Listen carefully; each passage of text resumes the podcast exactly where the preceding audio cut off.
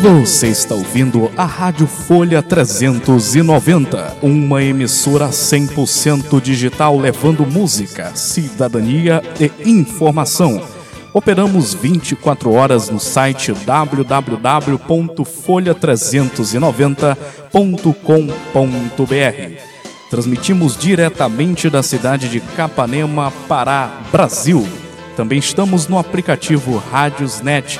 Basta fazer o download e procurar pelo nome da nossa emissora. Ou, se preferir, acompanhe a nossa programação pelo facebook.com barra Folha 390. Essa é a nossa rádio, essa é a Folha 390.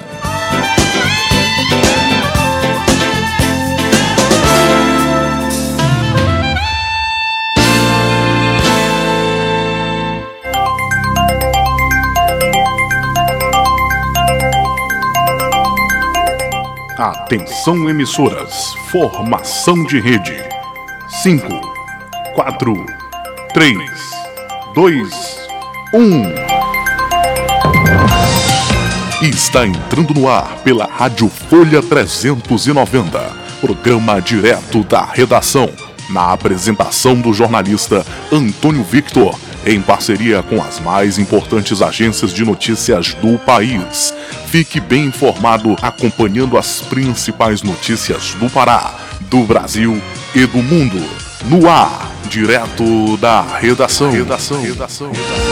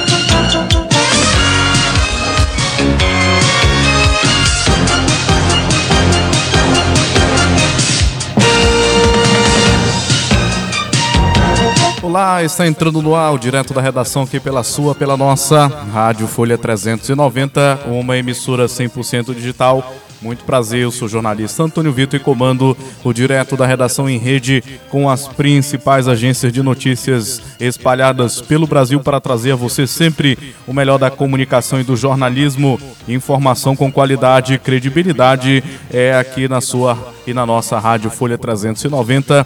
Você sintoniza a nossa emissora em nosso sinal digital na internet em www.folha390.com.br e também 24 horas no aplicativo Rádiosnet.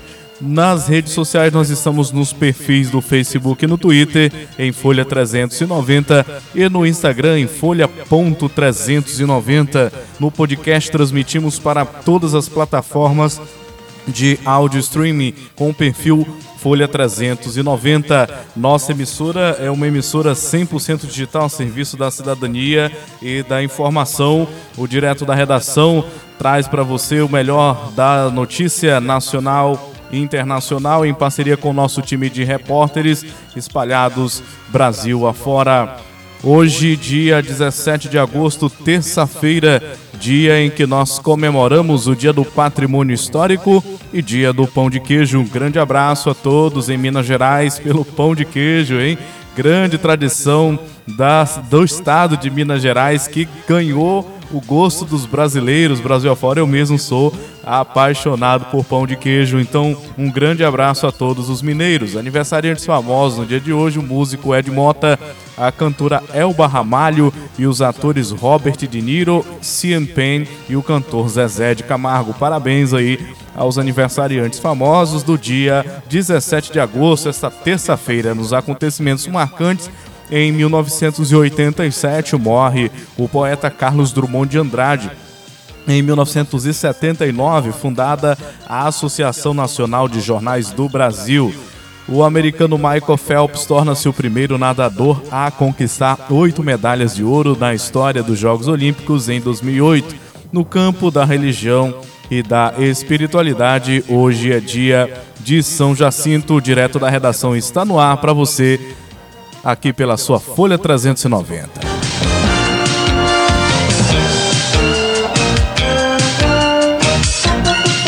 Agora com as manchetes de capa do Jornal Diário do Pará de Belém, edição de número 13.519, edição desta terça-feira, dia 17 do 8. Série B, Leão quer vitória fora de casa. Remo enfrenta hoje o Confiança com intenção de fechar o primeiro turno com chave de ouro.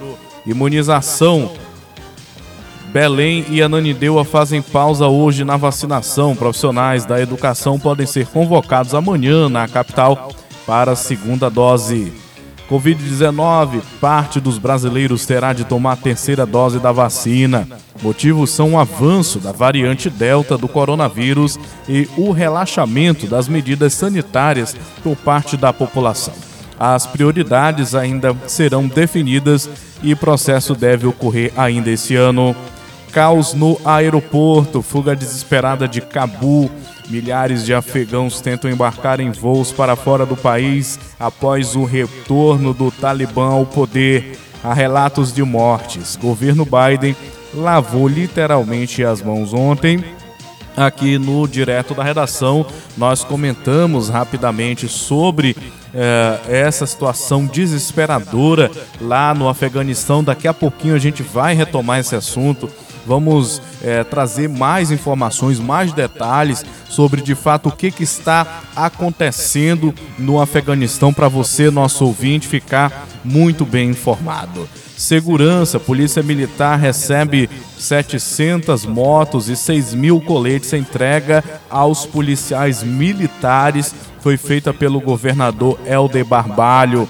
Florestas, a ação contra queimadas terá 280 bombeiros. Militares já estão sendo deslocados para combater o fogo em diversas regiões do Pará.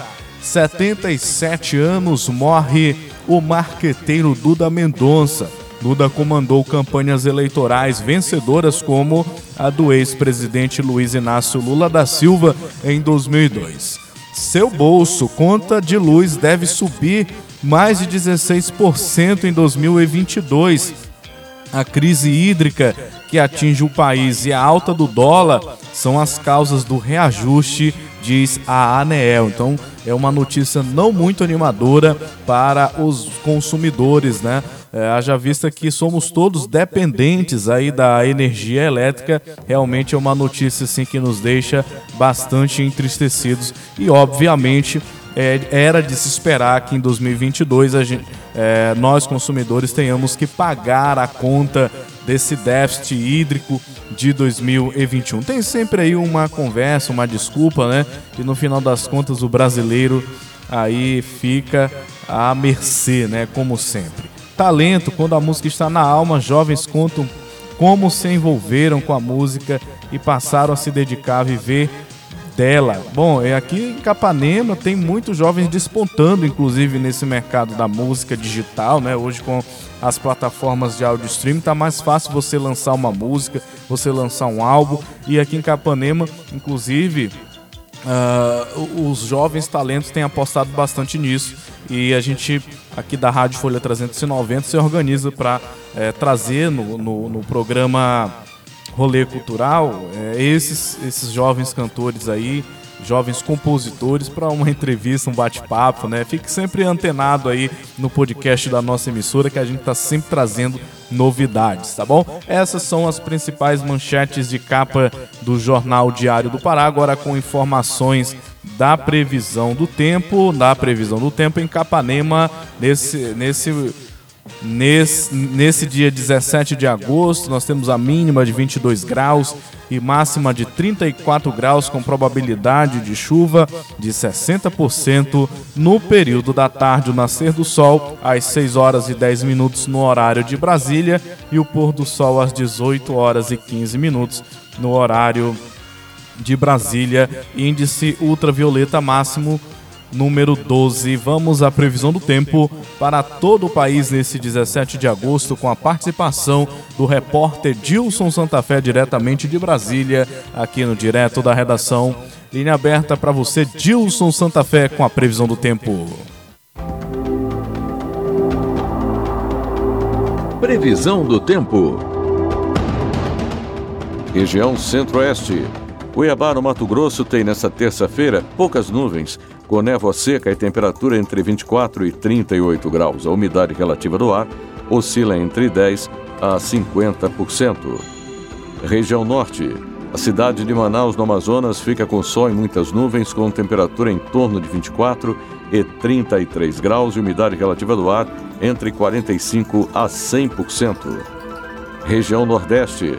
Salvador, na Bahia, tem muitas nuvens com chuva isolada e temperatura variando entre 21 e 27 graus, umidade relativa do ar é de 55 a 75%. O município de Milagres, no Ceará, comemora aniversário com sol e temperatura entre 17 e 33 graus. A umidade relativa do ar varia entre 30 a 80%. Região Sul. Curitiba, no Paraná, apresenta nesta terça-feira sol com poucas nuvens e temperatura oscilando entre 12 e 26 graus. A umidade relativa do ar fica entre 60 a 95%. Região Sudeste, Vitória, capital do Espírito Santo, tem nesta terça-feira sol com temperatura indicando entre 19 e 26 graus. A umidade relativa do ar está entre 55% a 85%. O município de Joanópolis, em São Paulo, festeja aniversário com sol, poucas nuvens e os termômetros marcando entre 16 e 30 graus. A umidade relativa do ar fica em torno de 20% a 60%. Com informações do IMET, Instituto Nacional de Meteorologia, da Rede Nacional de Rádio em Brasília, Gilson Santa Fé. Previsão do tempo na Rede Nacional de Rádio. Direto da redação. Redação. redação. Muito bem, essa foi a participação do repórter Dilson Santa Fé trazendo informações da previsão do tempo para todo o país aqui no Direto da Redação. Nós vamos girando, girando com o nosso time de repórteres espalhados Brasil afora. Vamos chamar o repórter Cadu Macri, que traz aí o destaque de que o ciclone tropical, que um ciclone tropical atinge Haiti dois dias após o terremoto. Triste notícia, hein? Vamos acionar o repórter Cadu Magre, que já está na ponta da linha e chega com um giro de notícias trazendo mais informação e menos tempo para você aqui no direto da redação Linha Aberta para você, Cadu.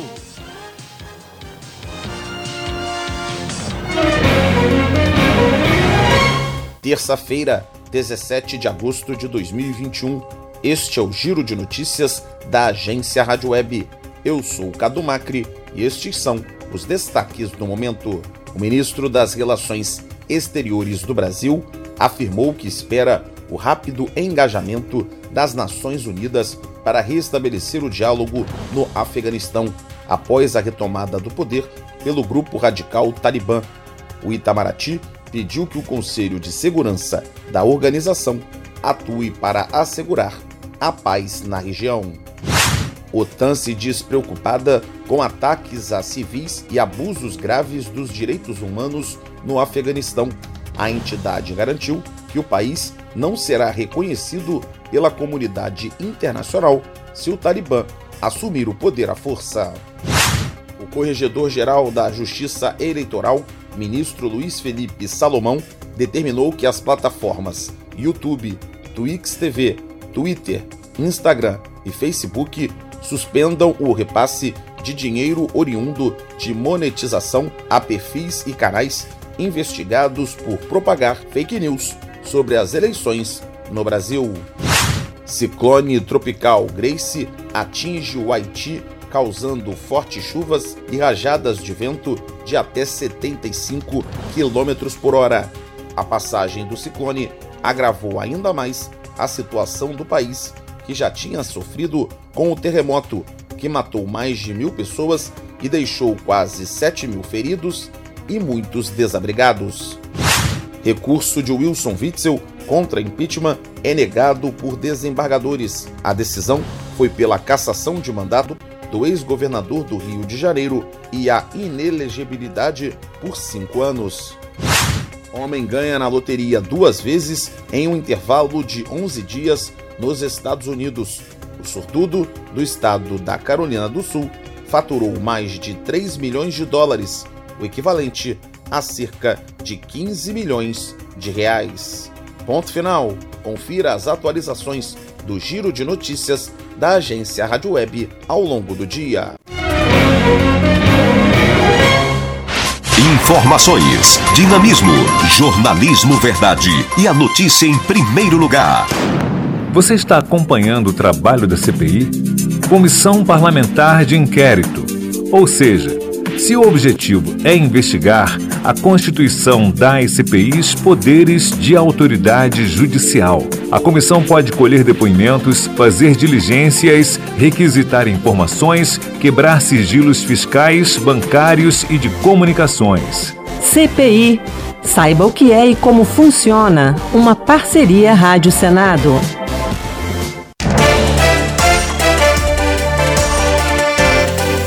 Olá, ouvinte. Aqui é Ana Raquel Macedo, editora-chefe da Rádio Câmara de Brasília. A gente chega até você por meio de uma parceria com esta emissora. E é por essa parceria que você acompanha as notícias mais importantes do Congresso, produzidas pela nossa equipe diretamente da Câmara dos Deputados. Obrigada pela audiência e até mais.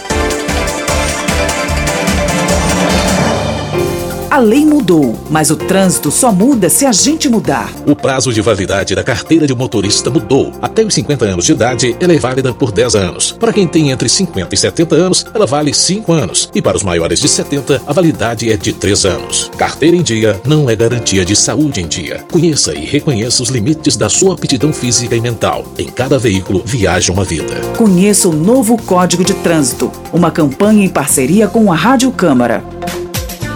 Rádio Senado e Rádio Folha 390 de Capanema. O Poder Legislativo perto de você. Você sabia que a nossa emissora é conveniada à Rádio Senado? Com essa parceria, você ouve as notícias do Senado Federal, programas culturais, séries especiais, enfim. O que é produzido pela equipe da Rádio Senado em Brasília também aparece aqui, para você ficar sempre atualizado e bem informado. Rádio Folha 390 de Capanema e Rádio Senado. Parceiras em favor da cidadania. Direto da redação. Redação. redação.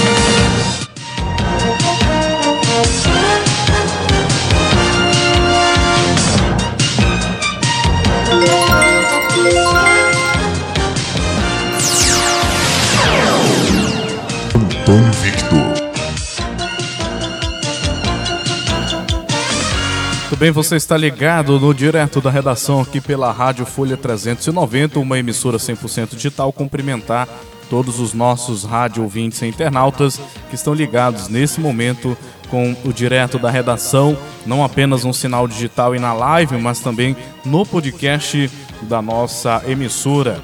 Vamos com informações, vamos com informações aqui do Brasil. Vamos acionar os nossos repórteres girando com a informação. Carmen Lúcia dá 24 horas para Aras se manifestar sobre ataques de Bolsonaro às urnas eletrônicas. Vamos ouvir mais detalhes. A ministra Carmen Lúcia, do STF, Supremo Tribunal Federal, expediu um despacho nesta segunda-feira pedindo que o Procurador-Geral da República, Augusto Aras, se manifeste dentro de 24 horas a respeito dos ataques do presidente Bolsonaro às urnas eletrônicas. A solicitação se dá no âmbito do processo instaurado a partir da notícia crime protocolada por parlamentares do PT em 30 de julho um dia após a transmissão virtual em que o chefe do executivo proferiu críticas sem provas ao sistema eleitoral adotado no país.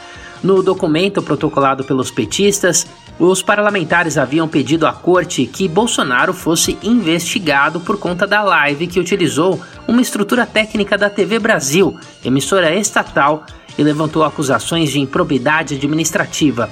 A oposição também apontou possíveis casos de crime eleitoral e propaganda política antecipada.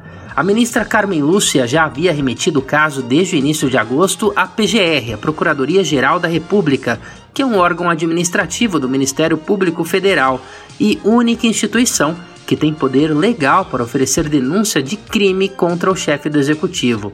Na ocasião, a magistrada se referiu aos fatos comunicados pela oposição como graves. Ela também havia dito que a conduta do ex-capitão pode configurar crime, mas não obteve resposta de Augusto Aras. O Procurador-Geral da República é visto no meio político como um simpatizante de Bolsonaro e já foi indicado recentemente pelo presidente para ser reconduzido ao cargo por mais dois anos. Ele aguarda a avaliação do Senado sobre a indicação e por isso a demora na comunicação da PGR ao STF é interpretada nos bastidores de Brasília como um gesto de alinhamento ao governo. Da Rádio Brasil de Fato, com reportagem de Cristiane Sampaio em Brasília, Douglas Matos. Obrigado, Douglas, pelas informações. Senadores criticam ofensiva de Bolsonaro contra ministros do STF. Yuri Hudson.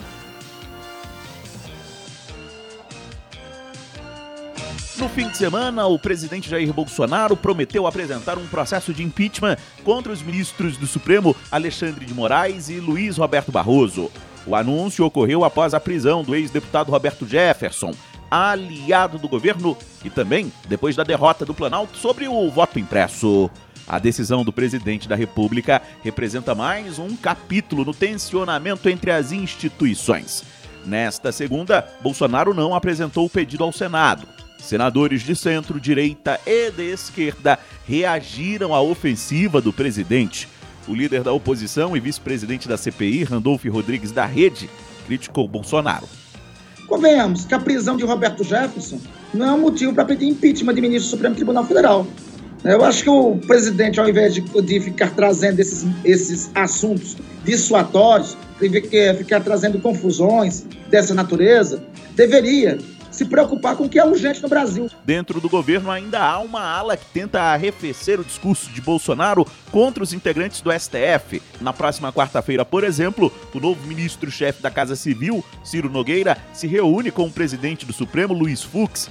O trabalho da ala política é que, até lá, Bolsonaro desista da ideia mas se persistir com a apresentação do pedido de impeachment, a expectativa é de insucesso, como declinou o vice-presidente da República, Hamilton Mourão. O presidente tem a, a visão dele, ele considera que esses ministros estão ultrapassando os limites aí em uma das saídas dentro da nossa Constituição, né, que prescreve ali no artigo 52, né, seria o impeachment que compete ao Senado fazer. Né? Então ele vai pedir para o Senado, vamos ver o que, que vai acontecer. Acho difícil o Senado aceitar.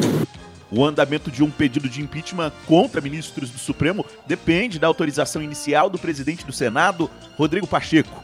Ele também pode arquivar os pedidos. Até o momento, Pacheco não fez declarações públicas após as manifestações de Bolsonaro. Agência Rádio Web de Brasília, Yuri Hudson. Obrigado, Yuri, pelas informações. Caso Flor de Lis, advogado pede transferência da ex-deputada para outro presídio feminino. Fabiana Sampaio, diretamente do Rio de Janeiro, linha aberta.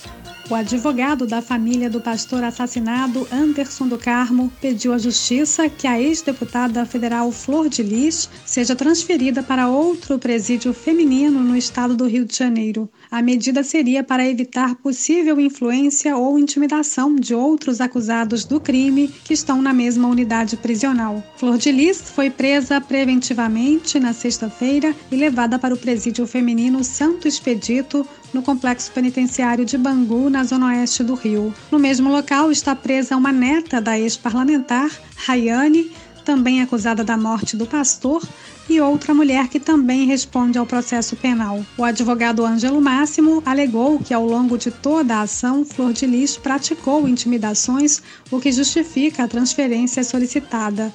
Máximo afirmou ainda que a Secretaria de Administração Penitenciária do Estado descumpriu determinação da juíza que decretou a prisão preventiva de Flor de Lis. A própria juíza, quando decreta a prisão preventiva, oficia a SEAP e manda que a SEAP coloque, é, cautele Flor de Lis numa uma unidade independente dos Correios. A SEAP, como sempre, em descumprimento de ordem judicial, jogou Flor de Lis na unidade prisional onde está a Rayane. e onde está a Andréia. Então, para garantia da instrução criminal, para garantia da segunda fase do tribunal do júri e garantia das testemunhas que irão depor, a melhor alternativa é determinar que a SEAP cumpra a decisão integralmente. Ainda segundo o advogado Ângelo Máximo, a única unidade prisional feminina que poderia abrigar Flor de Lis seria em Campos de Goitacazes, no norte fluminense, já que todas as três penitenciárias da região metropolitana do Rio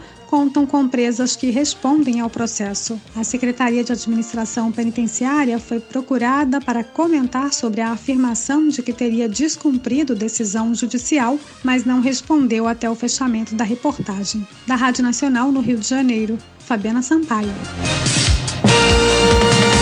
Essa foi a participação da repórter Fabiana Sampaio, diretamente do Rio de Janeiro. Muito obrigado, Fabiana. Média móvel de mortes por Covid no Brasil atinge menor número desde 7 de janeiro. Vamos ouvir mais detalhes. O Brasil registrou mais 434 mortes por Covid-19 nas últimas 24 horas, totalizando 569.492 óbitos. O número de casos foi de 14.471 ao menos 20 milhões e 378 mil brasileiros foram infectados com o vírus desde o início do surto em março de 2020. Desde o dia 12 de abril, as mortes e os casos passaram a recuar com velocidade no país. A média móvel de mortes, calculada em 7 dias, está em 847, menor número desde o dia 7 de janeiro. O mesmo indicador dos casos está em 28 mil 688, melhor marca desde o dia 18 de novembro do ano passado. Até agora, as vacinas disponíveis contra a Covid-19 possuem grande eficácia contra a variante Delta do coronavírus. A conclusão vem a partir de uma série de estudos realizados em diferentes países. Nesta segunda-feira, a Agência Governamental Inglesa para a Saúde Pública divulgou um levantamento com dados positivos acerca dos imunizantes disponíveis por lá. Na Inglaterra, onde a variante Delta já é dominante, a população recebeu vacinas da AstraZeneca e da Pfizer, também aplicadas em larga escala no Brasil. A cepa viral, até 70% mais contagiosa, circula de forma ainda reduzida no país, mas avança com velocidade. De São Paulo, da Rádio Brasil de Fato, com informações da Rede Brasil Atual, Leandro Melito. Obrigado, Leandro, pelas informações. Agora com notícias internacionais, alerta de ciclone, estradas bloqueadas. Brasileiros no Haiti relatam a apreensão pós-terremoto. Vamos ouvir mais detalhes. O número de vítimas do terremoto de magnitude 7,2 na escala Richter, que atingiu o sul do Haiti no último sábado, dia 14, não para de crescer. Segundo a parcial mais recente, foram pelo menos 1.400 mortes, cerca de 6 mil feridos e 13 mil casas destruídas. Brasileiros que vivem no país relatam dificuldades no deslocamento e empecilhos às instituições que pretendem levar ajuda. A reportagem do Brasil de Fato conversou com o pesquisador Werner Garbers, diretor do Centro Cultural Brasil-Haiti.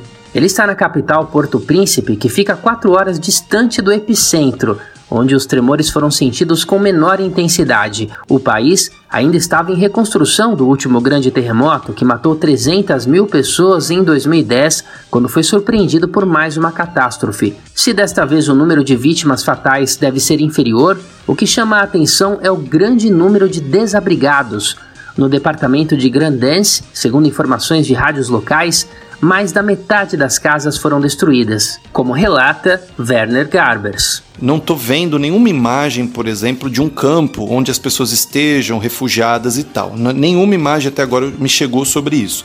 O que eu estou recebendo, porque eu estou em contato com pelo menos 30 famílias, são fotos das pessoas nos escombros do que eram as casas delas. Elas pegam a telha, fazem um puxadinho assim, né, com lençol às vezes. Então, o que é perigoso, porque depois desses terremotos a gente tem muita réplica de, de, de pequenos terremotos, né? E a gente não sabe se algo pode cair de novo, entendeu? Então é uma situação angustiante.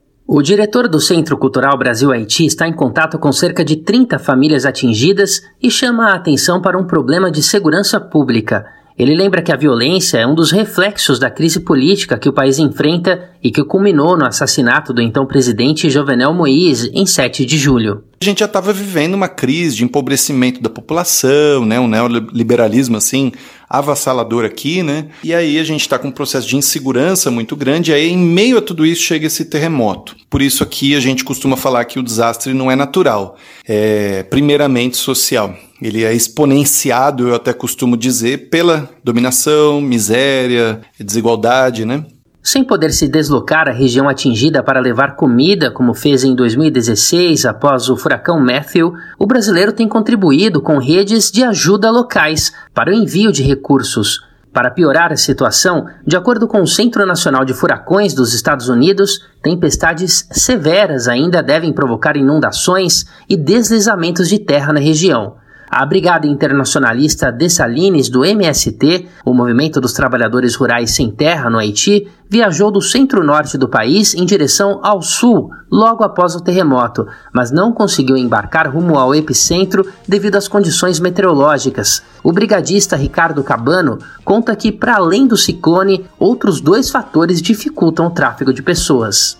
Tá difícil de chegar lá. As estradas estão bloqueadas, né, com rochas, enfim, na estrada, então os carros não podem passar. Tá tendo mais acesso com moto, então pelo mar, né, ou por avião. Além da brigada do MST, muitos brasileiros têm entrado em contato com o Centro Cultural Brasil-Haiti com o desejo de ajudar a população haitiana diante da catástrofe. A missão das Nações Unidas para a estabilização no país de 2004 a 2017, por exemplo, só fez piorar os índices de insegurança. Na avaliação de Werner Garbers, faltaram investimentos em infraestrutura, saúde e educação, contribuindo para o aprofundamento da crise social e política que saiu de controle após o assassinato do presidente. As eleições que vão definir o substituto de Jovenel Moïse foram marcadas para o dia 7 de novembro. De São Paulo, da Rádio Brasil de Fato, com reportagem de Daniel Giovanaz, Douglas Matos.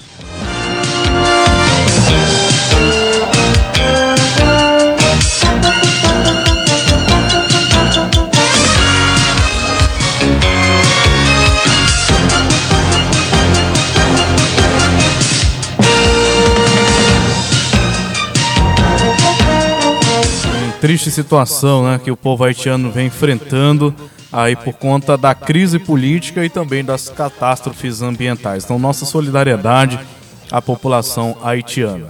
A gente segue com o noticiário internacional. Ex-presidente do Afeganistão forma comitê de transição e ONU pede unidade. Vamos ouvir mais detalhes o ex-presidente afegão Hamid Karzai anunciou a formação de um comitê de coordenação junto com lideranças do país e com o ex-candidato presidencial Abdullah Abdullah. O objetivo, segundo ele, é garantir a transferência pacífica de poder. A iniciativa de Karzai foi elogiada pelo ministro das Relações Exteriores do Irã, Javad Zarif, que destacou que Teherã continua com os esforços de paz. O chanceler iraniano ainda destacou que violência, guerra e ocupações nunca resolveram problemas. Líderes do Talibã também afirmam que a transferência de poder será pacífica. O presidente Ashraf Ghani abandonou o país no domingo, mesmo dia em que o grupo insurgente tomou a capital. De São Paulo, da Rádio Brasil de Fato, Nara Lacerda. Obrigado, Nara, pelas informações. Olha, vamos comentar, vamos comentar essa situação é, envolvendo o Haiti. Vamos trazer mais detalhes a respeito do que provavelmente né, pode estar acontecendo. A gente sabe que é um país muito diferente, uma cultura muito distinta da nossa cultura ocidental, né? Então, qualquer análise que se faça nunca é completa. Né? A gente tem é, na verdade, uma interpretação com base na nossa visão ocidental do que possivelmente pode estar acontecendo uh, naquele país. Né? Mas ontem, ontem as cenas gravadas né, e reproduzidas pelas agências de notícias internacionais, as cenas do aeroporto, né, dos haitianos tentando fugir dentro dos aviões, escapar a qualquer custo do país por conta do medo do Talibã, é, chocou o mundo. Né? Não podemos ter outra outra outra representação do que foi aquilo, né? Foi realmente uma imagem muito triste. um reflexo né, daquilo que a gente chama como um, uma verdadeira falha na estratégia uh, norte-americana de acabar com aquela guerra. Né? Na verdade, eu não sei nem se foi uma estratégia de acabar com a guerra. Eu vejo como deserção mesmo. Né? Vários analistas, por exemplo, estão inclusive é, é, comparando é, é essa saída dos Estados Unidos é, lá, da, lá do Afeganistão, lá, lá de Cabul, né?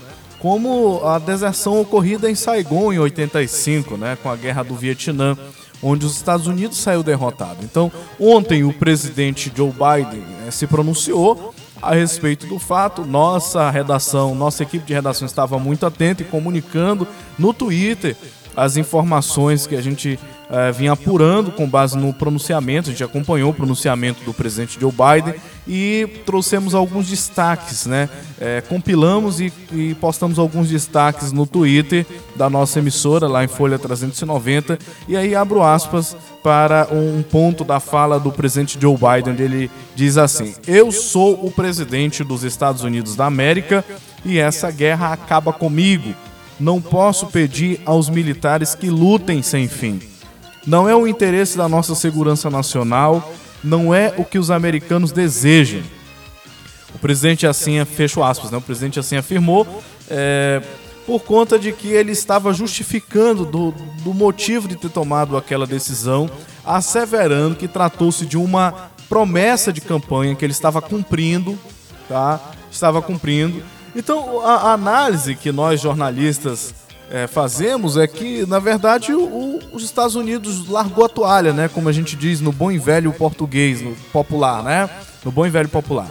É, é, os Estados Unidos largou a toalha, lavou as mãos com o povo afegão e decidiu fazer essa retirada desonrosa, inclusive, para os Estados Unidos, né? Porque é, pela fala do presidente de, é, ficou muito claro que houve um erro é, na inteligência norte-americana que previa aí que a tomada do poder pelos talibãs aconteceria em, em seis meses, né, mais ou menos, em três a seis meses, e de repente foram questões de dias, né, para que o governo tomasse tomasse o poder, para que, ou melhor, o Talibã tomasse o poder do Afeganistão. E a população desesperada, principalmente aqueles que trabalharam para os países da OTAN, né, todos com medo de represália e de pagar com a própria vida, considerando que o Talibã é conhecido por ser um, um, movimento muito radical, um movimento político extremamente radical e violento, né? Principalmente o caso é, envolvendo as mulheres. Então, hoje o que se discute muito com essa crise toda que estourou no Afeganistão é exatamente a questão dos direitos humanos, né? Porque os Estados Unidos ficou muito claro que eles fracassaram com a estratégia de uma guerra de 20 anos. Inclusive isso foi tema foi tema de uma matéria veiculada na agência França Press e uma análise, né, os erros dos Estados Unidos que levaram ao colapso do exército afegão. Então a gente vai reproduzir alguns pontos que a gente considerou importante trazer hoje para a pauta do direto da redação sobre é, esses possíveis erros cometidos pelos Estados Unidos da América que colapsou, portanto, aí o exército afegão, justificando a retomada do poder pelo grupo extremista Talibã após 20 anos da guerra naquela região. O colapso do exército afegão, que permitiu, portanto, aos combatentes talibãs assumir o controle de Cabul, mostrou aí vários erros cometidos durante esses 20 anos pelo governo dos Estados Unidos lá no Afeganistão. A agência de notícias França Press, como falei anteriormente, destacou alguns dos que seriam esses principais erros cometidos pelos Estados Unidos durante o período de intervenção. É, o equipamento incorreto seria o primeiro erro citado pela agência França Press. Washington gastou 83 bilhões de dólares, cerca de 435 bilhões de reais na cotação de hoje, em seu esforço para criar um exército moderno que refletisse as suas tropas, né? Ou seja, uma tentativa de equiparar o exército afegão ao exército americano. Em termos práticos, né, isso aí significou uma enorme dependência do apoio aéreo e, portanto, uma rede de comunicação de alta tecnologia em um país onde apenas 30% da população pode contar com fornecimento de energia elétrica confiável. Ontem, na Folha de São Paulo, um repórter que já esteve no, no Afeganistão cobrindo a guerra quando iniciou, né? Agora não, não lembro o nome dele, mas ontem fizeram uma live, ele estava participando, ele estava explicando que a situação lá de geração elétrica é tão grave que só tem é, é, só tem até um certo período do dia energia. Então depois as pessoas ligam seus geradores, os que podem ter gerador, né?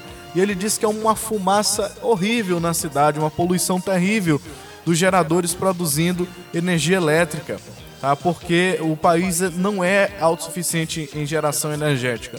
Então ele citou várias debilidades da estrutura social e econômica do Afeganistão e que vem muito bem ao encontro dessa análise aqui da agência França Press, quando aponta esses erros é, do exército americano é, lá na, na estratégia militar no Afeganistão. Então, aviões, helicópteros, drones, veículos blindados, óculos de visão noturna. Então, o governo, tudo isso foi distribuído pelo governo dos Estados Unidos e, portanto, não economizou gastos né, para equipar o exército no país asiático.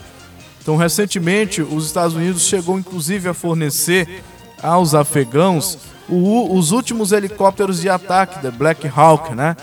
Mas os afegãos, incluindo muitos jovens analfabetos em um país que carece de infraestrutura para equipamentos militares de última geração, não conseguiram, portanto, implementar uma resistência séria né, contra um inimigo que estava menos equipado mas aparentemente superava em números, considerando que a estrutura social do Afeganistão é uma estrutura complexa, já que o país é dividido em muitas tribos. Né?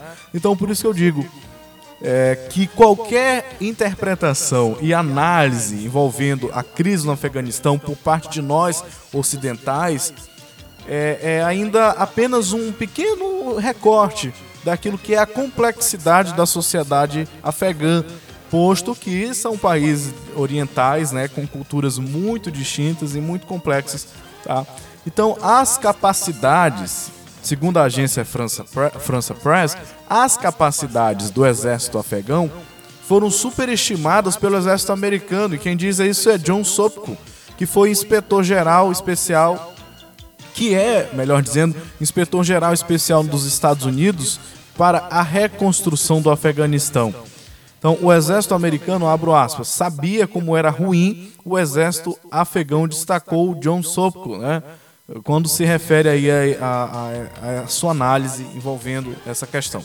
Então, um relatório mais recente, segundo a, a França Press, do gabinete, do gabinete do John Sopko ao Congresso, que foi apresentado na semana passada, afirma que os sistemas avançados de armas veículos e logística utilizados pelos militares ocidentais estavam além das capacidades da força afegã, em grande parte analfabeta e sem instrução.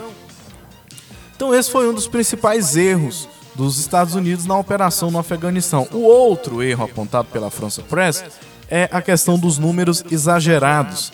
Durante meses, os funcionários do Pentágono insistiram na vantagem numérica das forças afegãs, de 300 mil integrantes entre exército e polícia, sobre os talibãs, que tinham aí 70 mil. Mas os números do exército estavam exagerados, segundo o Centro de Luta contra o Terrorismo da Academia Militar de West Point, Nova York. Em julho de 2020, segundo a estimativa de West Point, os 300 mil incluíam apenas 185 mil soldados do exército ou forças de operações especiais sob o controle do Ministério da Defesa, enquanto a polícia e outra força de segurança constituíam o restante.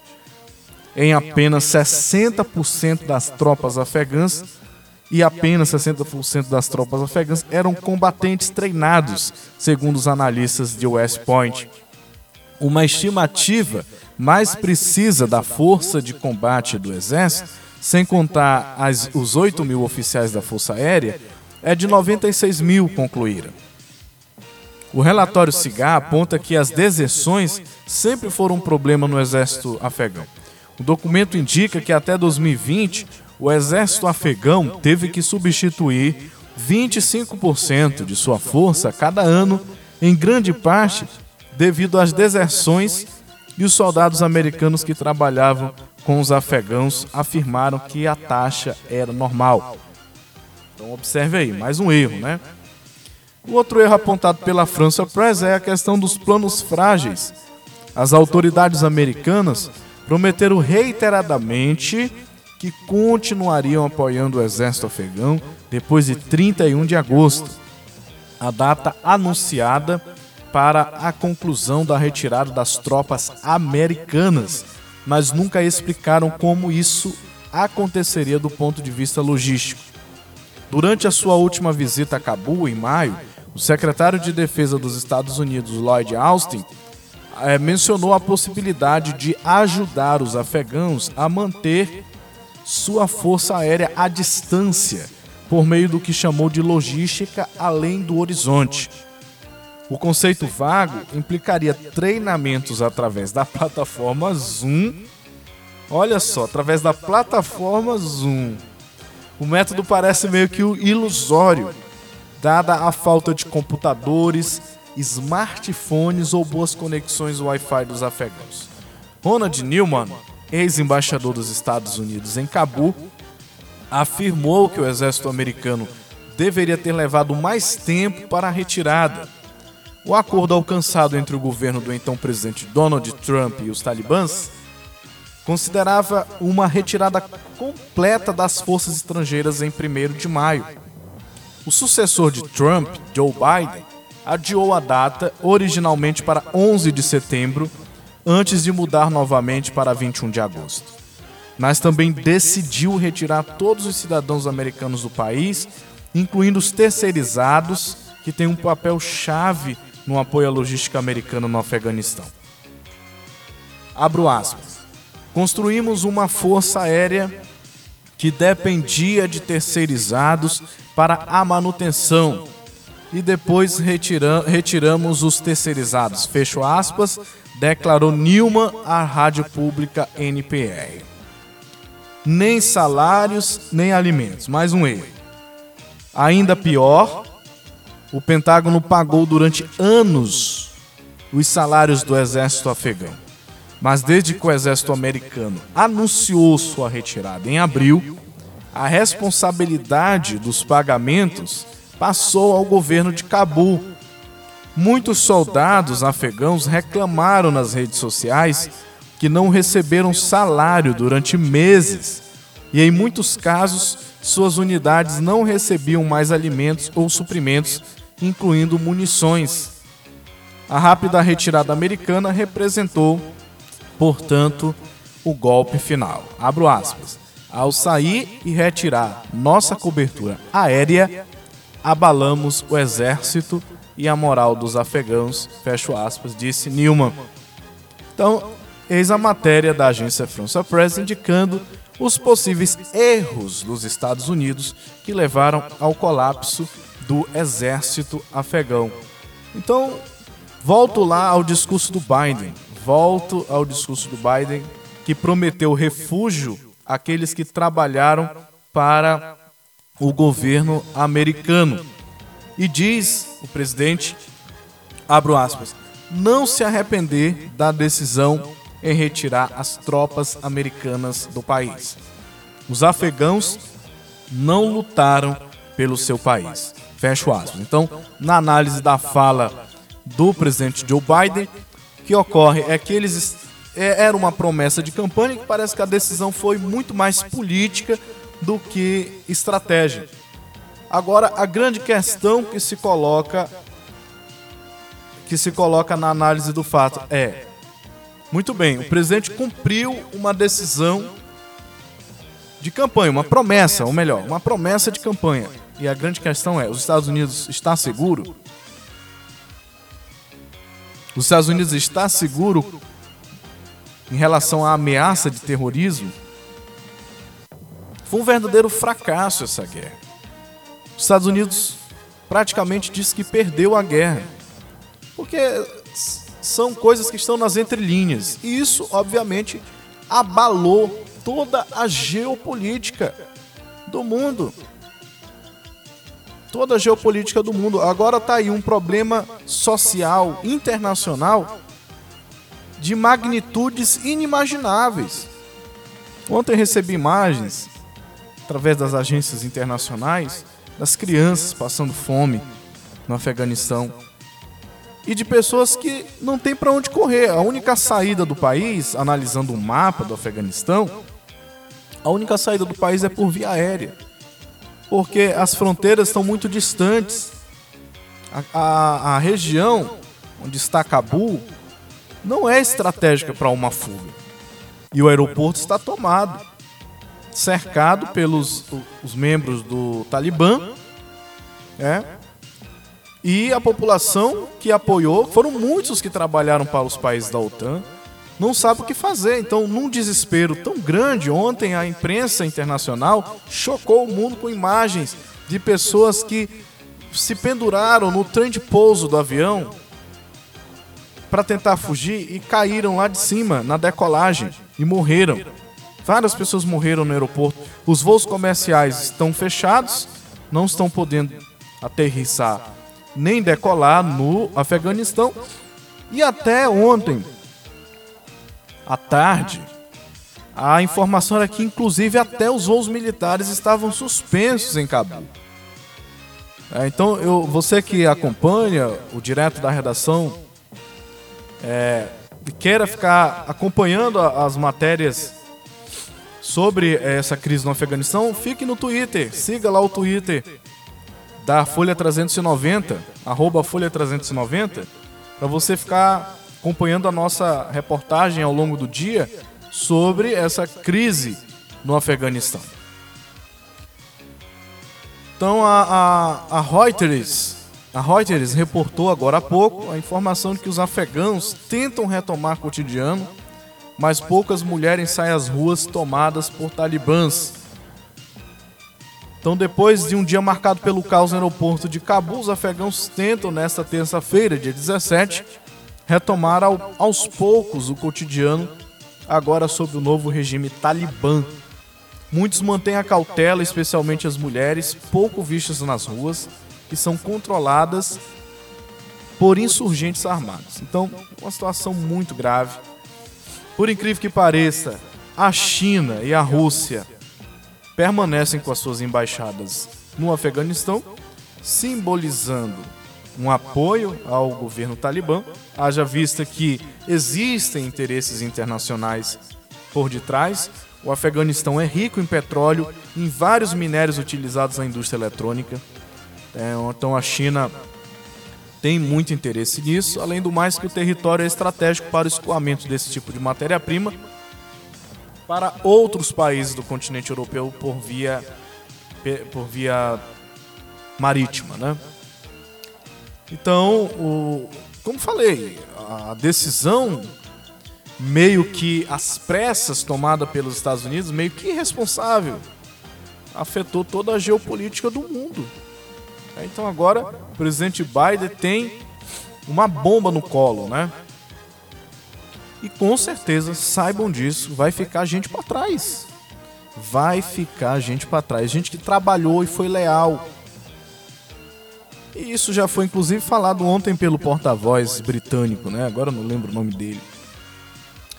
Mas ele disse, inclusive uma, em fala emocionada, né? Que infelizmente não vai ser possível retirar todo mundo de lá.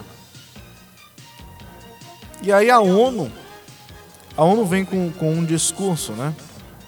um discurso de, de, de fazer uma, uma transição de governo pacífica. Gente, é, não, não é crível isso. Não é crível. Considerando a, a imagem que o mundo tem do Talibã. Né? Imagina, a ONU pediu união para defender direitos humanos no Afeganistão.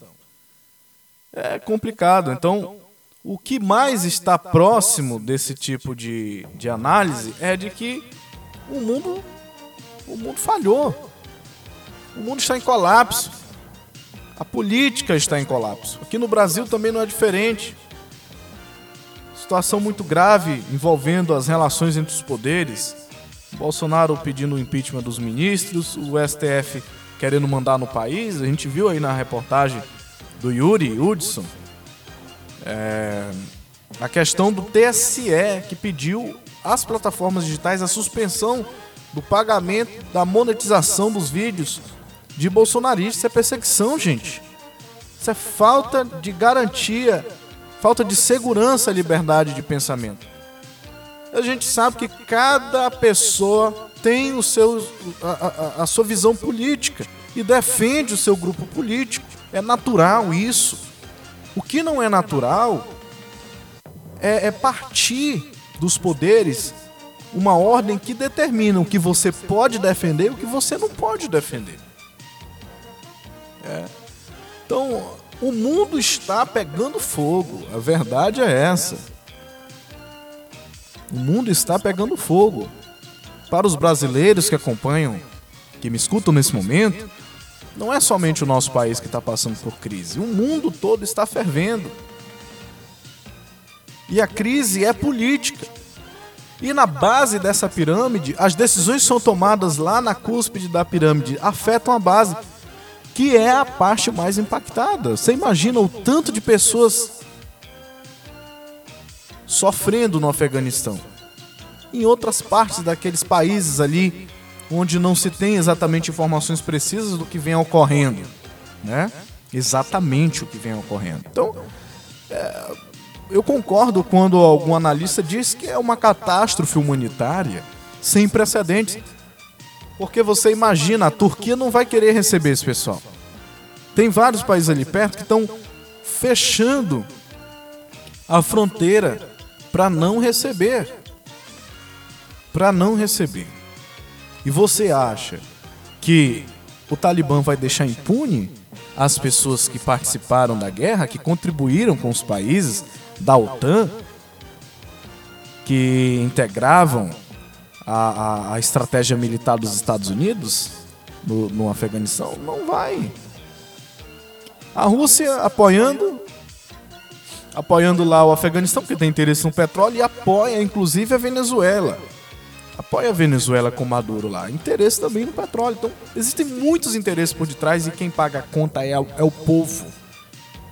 É a humanidade que sofre são os desprotegidos, são os mais frágeis. Muito triste. É, realmente eu concordo que essa é uma catástrofe histórica, humanitária, muito grande. De grandes proporções. É. Então você imagina as mulheres, né? Ontem a Malala, que é prêmio Nobel da Paz, pediu. Pediu paz, pediu diálogo, mas é, é, é muito complicado, considerando considerando a, aquilo que representa o Talibã, não apenas para o Afeganistão, mas apenas, mas para todo mundo. Volto a perguntar: Biden cumpriu sua promessa de campanha, mas os Estados Unidos estão seguros da ameaça terrorista? Eu vou deixar essa pergunta no ar.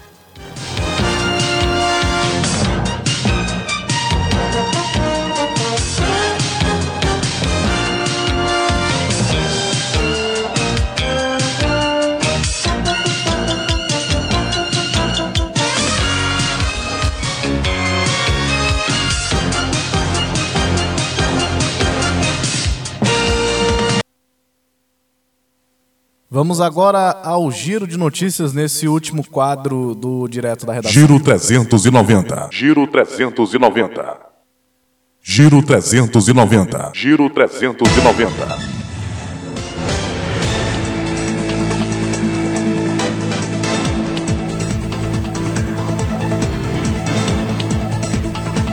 Nesse último giro do direto da redação, na política, Pacheco diz que Congresso não vai permitir retrocessos democráticos. Covid-19, Brasil avalia aplicar dose de reforço a público específico. Forças Armadas realizam demonstração simulada de operação militar. Governadores divulgam nota em defesa de ministros do STF. Bolsonaro participa da entrega de espadins aos cadetes da AMAN Na saúde, Covid-19, Distrito Federal começa a vacinar jovens a partir de 18 anos. Rio de Janeiro distribui mais de 230 mil vacinas aos 92 municípios. Casos somam 20,37 milhões e mortes 569 mil por Covid-19. Capitais vacinam pessoas a partir dos 18 anos e Fiocruz vai fabricar 60 milhões de testes de antígeno para a Covid-19. No giro internacional, cientistas veem China com um papel central e não creem em Talibã moderado. Não há registro de brasileiros no Afeganistão, diz nota do Itamaraty. Balanço de mortos no Haiti quase duplicou em 24 horas. Crise do clima ameaçou direitos humanos, diz Anistia Internacional. Há 60 anos era erguido o Muro de Berlim, símbolo da Guerra Fria.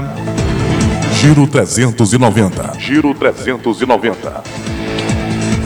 Com informações sobre a economia, trabalhadores nascidos em novembro podem sacar auxílio emergencial.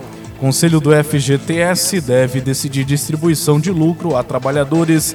Petrobras, plataformas na Bacia de Campos, tem monitoramento integral. BNDES, rede de investidores, atrairá interessados em privatizações. Dólar aproxima-se de R$ 5,30 e fecha no maior valor desde maio.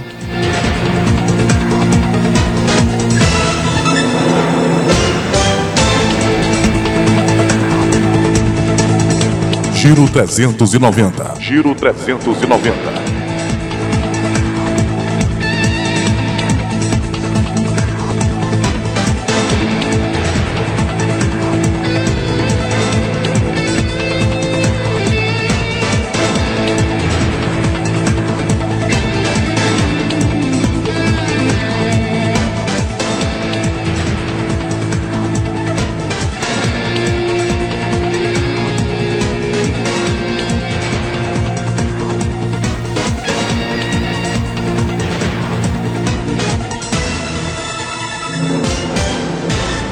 Direto da redação. Redação. redação.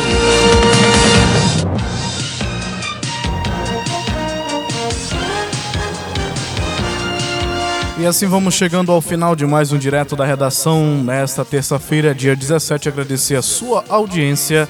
A gente promete voltar em um próximo programa. Acompanhe toda a nossa programação em www.folha390.com.br e no aplicativo Radiosnet ao longo do dia, informações atualizadas para você em nossas redes sociais, no Facebook, no Twitter, em Folha 390 e no Instagram, folha.390. Uma excelente terça-feira. Tchau, tchau.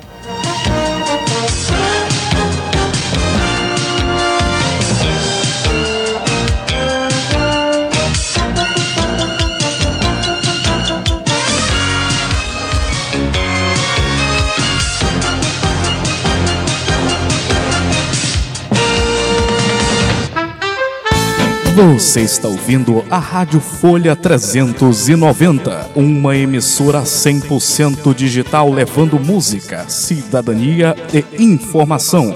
Operamos 24 horas no site www.folha390.com.br. Transmitimos diretamente da cidade de Capanema, Pará, Brasil. Também estamos no aplicativo Rádiosnet. Basta fazer o download e procurar pelo nome da nossa emissora. Ou, se preferir, acompanhe a nossa programação pelo facebook.com barra Folha 390. Essa é a nossa rádio, essa é a Folha 390.